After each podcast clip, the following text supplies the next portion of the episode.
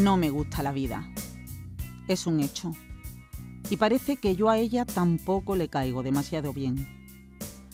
Quizá me guarda rencor porque no la valoro, porque me da igual estar aquí o no estar.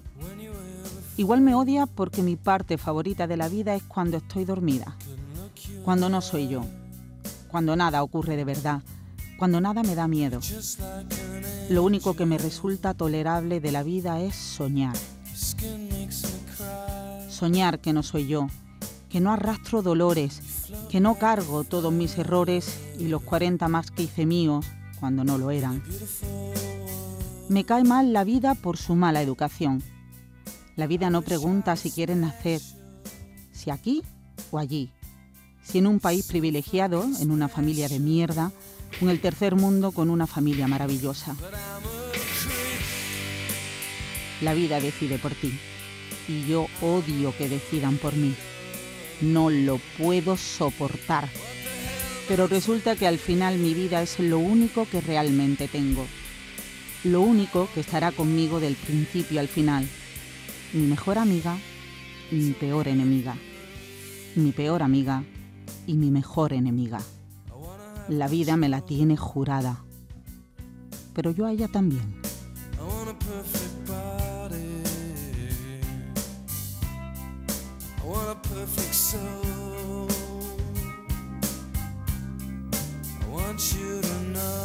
Han oído un extracto de Sanatorio, el libro de Rebeca Camlici.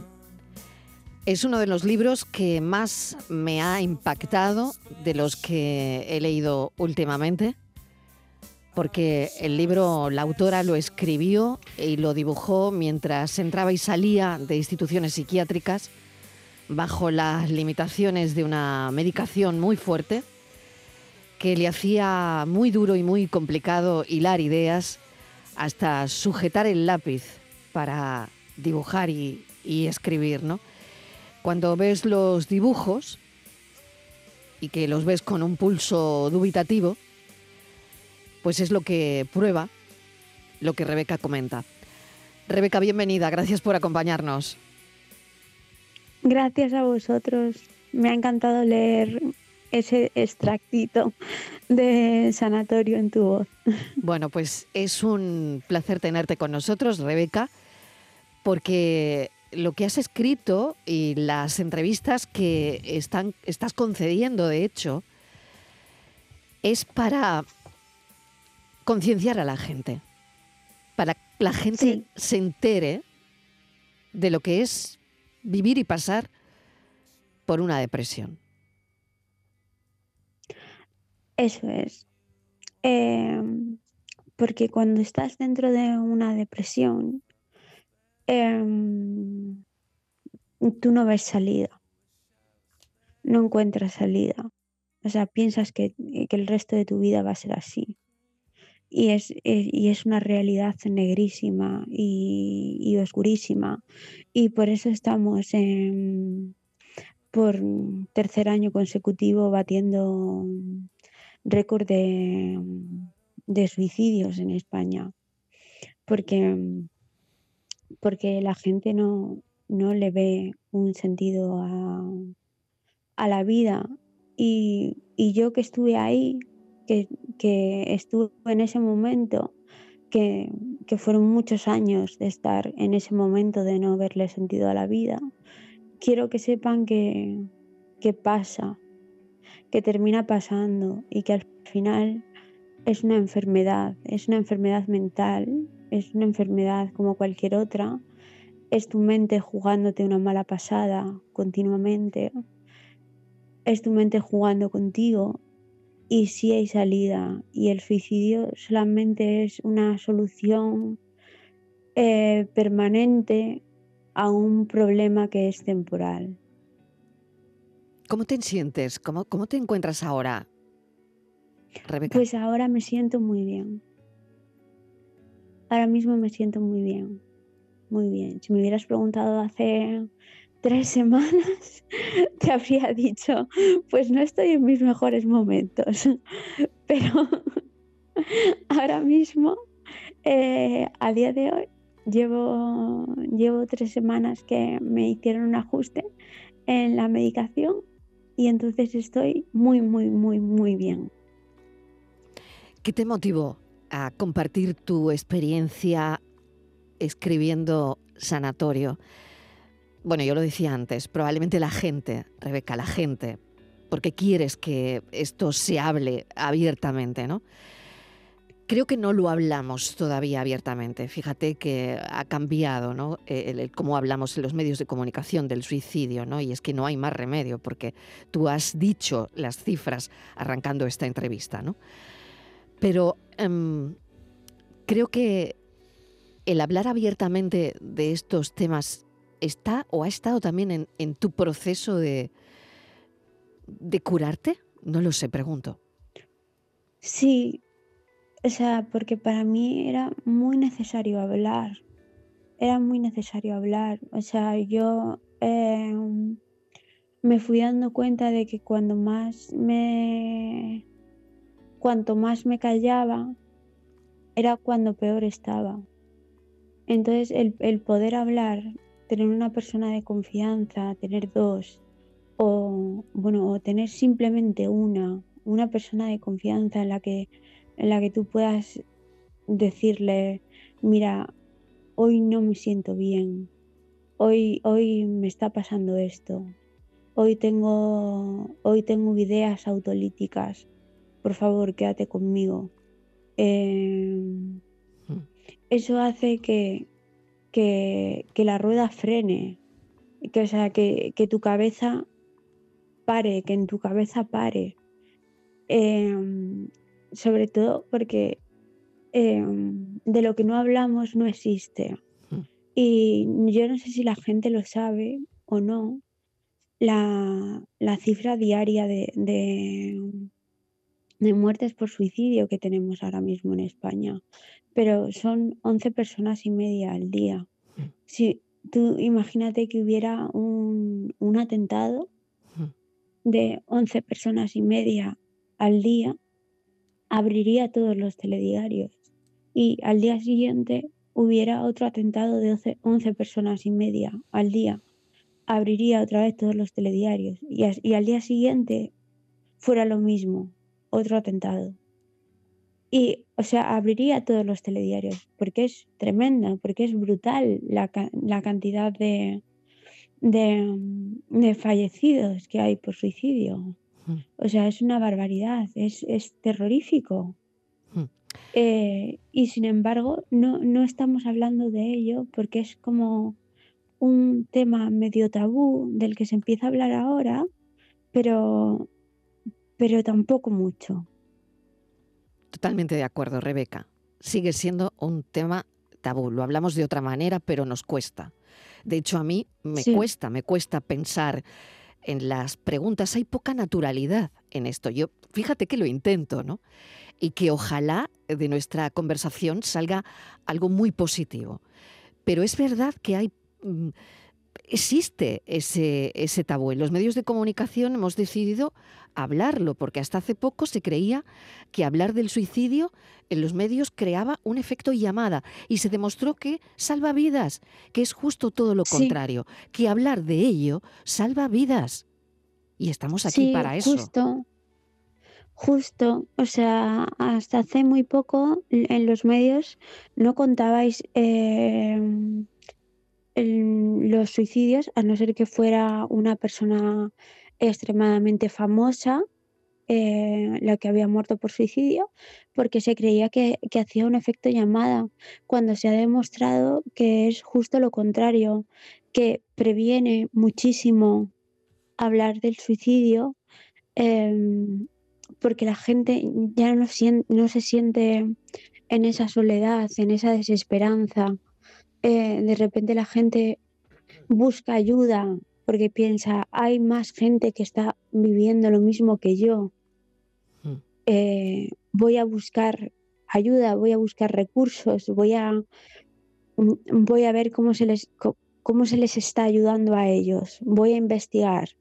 Hmm. O sea, se peleó mucho por tener un teléfono eh, para la, mm, contra la, conducta suicida, que es el 024, por si alguien no lo sabe. Eh, si tú estás teniendo pensamientos em, que, te estén llevando a, una conducta suicida, puedes llamar a este teléfono y ellos, hay, hay un grupo muy grande de, em, de psicólogos y de profesionales que te van a ayudar para, para calmarte, para acompañarte. En cada caso, supongo que lo hacen de una manera o de otra. Mm. Eh, yo nunca he sido usuaria de, este teléfono, entonces no puedo contaros mi, vivencia, em, pero sí que tengo amigos que son psicólogos que, que han trabajado para el 024 y, aparte de contarme de que el 024 no para de sonar, em, me cuentan que, que se les ofrecen muchas alternativas a las personas que, llaman a este teléfono. Anterior a esta obra, em, Rebeca, anterior a Sanatorio, tienes Las hijas de Antonio López, una obra que también fue, fue muy elogiada eh, por la crítica. Ahí también cuentas parte de tu vida, ¿no? Y, sí. y, lo que vives en tu entorno familiar, ¿no?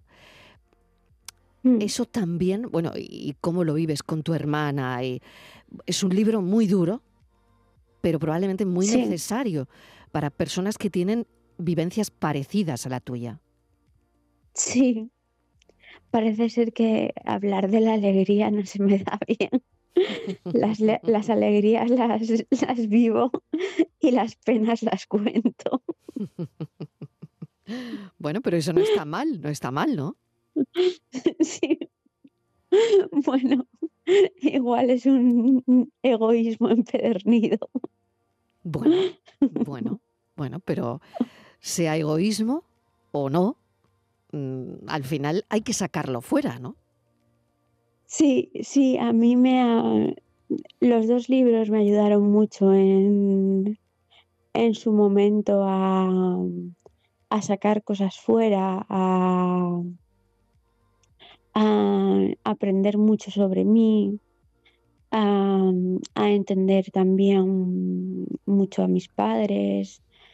Em, y Sanatorio me está ayudando mucho a ver eh, cómo estamos a, nivel salud mental, o sea, cómo, cómo está el, el país, porque, o sea, no hay nadie que lo haya leído, que luego no me haya escrito hmm. para decirme, me he sentido muy identificada en esto, o me daba miedo leerlo porque un familiar mío pasó por esto, o mi expareja pasó por esto, o mm, tengo un amigo que, un familiar que, eh, tengo una hija que. Eh, entonces, está, siendo un medidor de, la salud mental del país y no estamos saliendo muy bien parados. La verdad. En España hay solo seis psicólogos por cada 100.000 habitantes. Mm. Y esto viene a colación porque cuando Rebeca presenta Sanatorio, mm, esto también lo cuenta. Es decir, mm, ella reivindica esto, ¿no? Como el número de, suicidios al día que nos lo ha contado, ¿no? Tengo aquí a un psicólogo, a nuestro psicólogo de, cabecera, Rebeca, que se llama Borja Rodríguez. Y esto también, Hola, Borja. Esto también lo, Rebeca. lo quería hablar con él seis psicólogos por cada 100.000 habitantes. En España no le damos valor a la, salud mental a nivel público. Porque claro, a nivel privado, si te lo puedes pagar, está muy bien, pero hay muchas personas que no pueden eh, económicamente permitírselo y que tampoco creo que sea justo que en una sanidad pública, aparte de los pocos psicólogos que hay, que cuando te ven, te den cita a lo mejor para dentro de tres meses. La psiquiatría, que también está muy bien, no lo arregla todo. La medicación es necesaria, pero la terapia es a veces incluso más importante, porque la, medicación a veces te saca del hoyo, pero tú necesitas una terapia y una continuación en el trabajo. Entonces, es muy, muy, muy importante eh, hablar de ello y sobre todo, como está haciendo Rebeca, reivindicar eh, yo barriendo para casa en este sentido, Claro, claro. pero eh, reivindicar un sistema de salud mental público que ayude a evitar todo esto. Y se ha demostrado que al igual que comentaba Rebeca también, que cuando se habla del suicidio no hay un efecto llamada, sino lo que hay es una prevención, también vamos a trabajar en salud mental para prevenir el suicidio. Y creo que eso en España es una asignatura pendiente muy, muy, muy fuerte y Rebeca es una prueba de, viva de ello. Rebeca, seguro que quieres comentar algo a lo que decía nuestro psicólogo.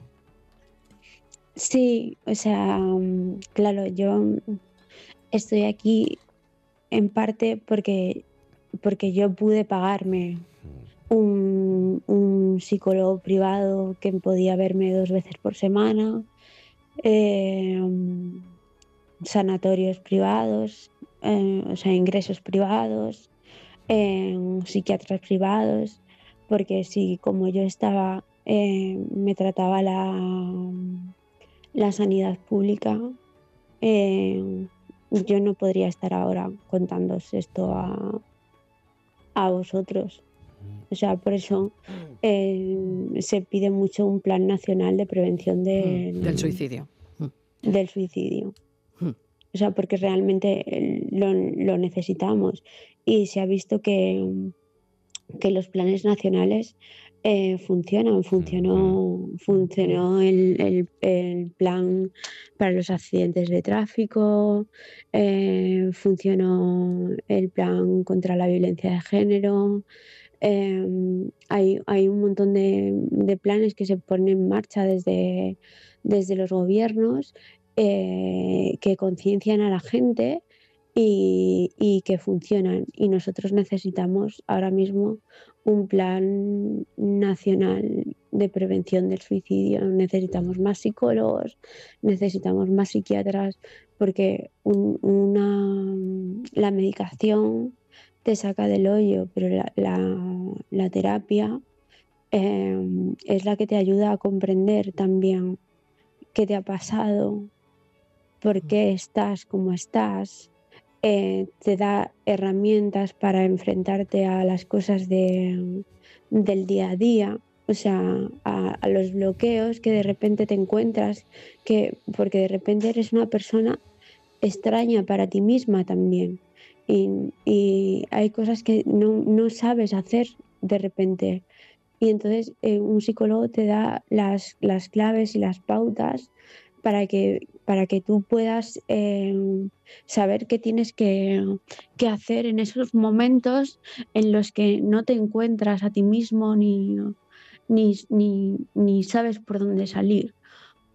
Entonces es importantísimo esto. Necesitamos muchísimos más profesionales de salud mental en, en- en la sanidad pública. ¿Cuánto valor tienen tus palabras, Rebeca? Eh, y qué importante eh, es esto que dices, ¿no? He abierto tu libro, he abierto Sanatorio por una página. Sí. Eh, dice, no recuerdo cuántas pastillas tomaba entonces, pero he llegado a tomar hasta 22 al día. Piensen en Mm. cualquier fármaco cuyo nombre acabe en ina. En cualquiera. ¿Lo tomo o lo he tomado seguro? El tipo, el tipo que le escribió una canción a la ansiedad no tenía ni puta idea de lo que hablaba. Hay humor también en este libro. Rebeca, este señor no tenía ni repajolera idea de lo que hablaba. No, o sea, no, no, no, no. O sea, escribir una canción a la ansiedad, o sea, es no tener, no tener ni idea. No tener ansiedad, escribirle la canción es no tener ansiedad, vamos. Pobre Nat King Cole, pobre Nat King Cole, pero, pero según Rebeca, este señor no tenía ni puta idea. No, yo te digo que no, Este vamos. señor no tenía ni idea y creo que, que Borja eh, está conmigo Sí, sí, en que este señor no, no tenía ni idea de lo que era vivir con ansiedad cada día. Este señor tenía muchas ganas, ansia viva, si lo queremos poner así, pero ansiedad como sí, tal, ansia ¿no? viva, o sea, De tenerte en mis brazos, esas cosas. ganas, sí, Eso. sí, sí, Pero pero, lo otro no, pero ansiedad no. Lo que era, lo que era ansiedad No. no tenía, no sabía qué era.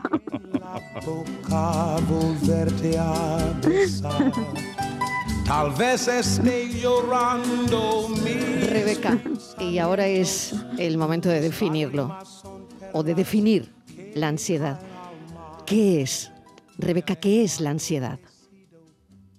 Pues yo en el libro la defino como la ansiedad es como, como dejarte el fuego encendido, solo que, que el fuego encendido es el incendio de Roma y lo que se, lo que se está quemando es tu propia cabeza. Yo en mi, en mi libro lo describo así Mm. como es, eh, eso es para mí la, la ansiedad. O sea, la ansiedad es, es insoportable, lo devora todo, es omnívora, o sea, se, se come tus, tu, tu educación, tus, tus, se olvida de la palabra gracias, de la palabra por favor, de, se olvida de todo. O sea, la, ansiedad te, es carcoma, te, te dinamita por dentro. Que yo creo que no, no hay una mejor definición. O sea, creo que, Rebeca, deberías apuntar esta definición. Y que la gente, cuando dice que tengo un poquito de ansiedad, no, tú a lo mejor te puedes tener un poquito de estrés, puedes estar agobiado, que es natural. Pero la ansiedad es lo que ha descrito Rebeca. Es una cosa mucho más potente. Lo que pasa es que yo creo que hemos llegado incluso a banalizar un poco, un poco el término. Y yo creo que Rebeca lo ha Sí, ahora, ahora todo es todo es como muy Todo el mundo tiene ansiedad ahora. Hasta pa- Nat King Cole tiene todo- ansiedad. sí. Todo el mundo. todo es todo es un poco mm, pa- patológic- patologizable. Sí, sí, sí, y es sí. como y es como no o sea mm, tú estarás nervioso tendrás un poco de, de ansia por algo no pero Mm. la, la- pero ansiedad créeme que es otra cosa y, y no es guay No lo No, es. no mola nada, No lo es. no mola nada. es. no Rebeca, yo te quería preguntar si estás de acuerdo con una Sí. frase que leía, le leía a una persona que le hicieron una entrevista también, que se había intentado suicidar, y ella explicaba que eh, cuando tenía esas ideas autolíticas o cuando intentó suicidarse, ella no Hmm. quería morir, ella quería acabar con su sufrimiento. Quería preguntarte si tú estás de acuerdo con esta frase. Sí, totalmente, totalmente. Es que tú no te quieres, no te quieres morir. Lo, lo único que quieres es acabar con, con el dolor. O sea, hay una, mm, hay una guía muy interesante que se, se puede descargar. Em, es de un, un artista, es, es de Almería además, em, que se llama eh, Nadie se quiere suicidar, ni siquiera las personas que lo intentan. Y es una guía gratuita que te puedes descargar. El artista se llama Matu Santamaría y lo podéis encontrar en su, en su Instagram, eh, así como Matu Santa María, y lo primero que te parece es como la guía de nadie se quiere suicidar, ni siquiera las personas que lo intentan.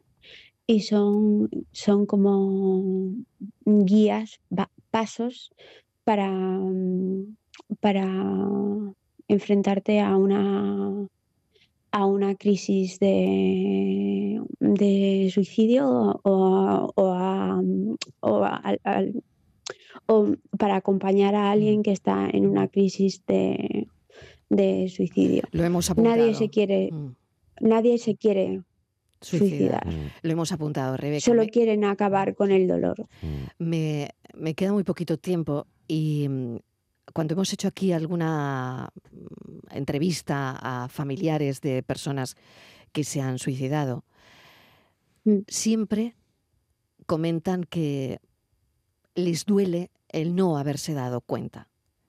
Es como algo que le queda a ese familiar pues para siempre, ¿no? Es que no, es que no me di cuenta, es que no creía que, que estuviese tan mal, es que, ¿qué le dirías a esas personas? a esas personas dolientes. Que, que, se quiten la que se quiten la culpa, por favor, porque no, no podían hacer nada. Porque yo los días que mejor he estado y los días que, que más he fingido normalidad son los días que más tenía preparado todo mi plan. O sea, eh, esta enfermedad te, convierte en un mentiroso patológico también. Eres capaz de engañar a las personas que más quieres y que más te quieren de una manera inhumana. Entonces yo los días que, más feliz se me veía o más centrada o más normal o, o que me decían, jo, qué bien te vemos hoy, que, qué gusto, qué, qué, bien verte un día así también por fin. Eh, eran los días que yo estaba preparadísima para liarla. Entonces, no, no, por favor, que no se machaquen, que, no se machaquen nunca, porque esto te da el, esta enfermedad te da el, don de, conseguir ser el mejor mentiroso del mundo para llevar a cabo tu, tu propósito. Que nunca, nunca, nunca, nunca crean que ellos fueron culpables de nada. Porque eh, nosotros, y me voy a incluir, eh, hacemos todo lo posible y lo, inhumanamente imposible por que no se note absolutamente nada cuando vamos a, a cometer un acto así. Rebeca, mil gracias por esta entrevista, por, por tu valentía. Ha sido muy dura, eh, pero es tan importante, tan, tan importante em, entender, entenderte. Y bueno, te deseo lo mejor y te deseo lo que tú quieras, ¿no? Pero lo mejor. Muchísimas gracias y muchísimas gracias por dar espacio a poder hablar de estas cosas. Sanatorio se llama el libro. A mí me parece un libro imprescindible ahora mismo para entender muchas claves y para entender muchas cosas.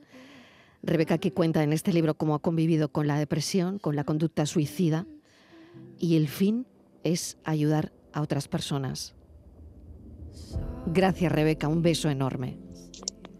Un beso para vosotros. Un beso grande. Chao.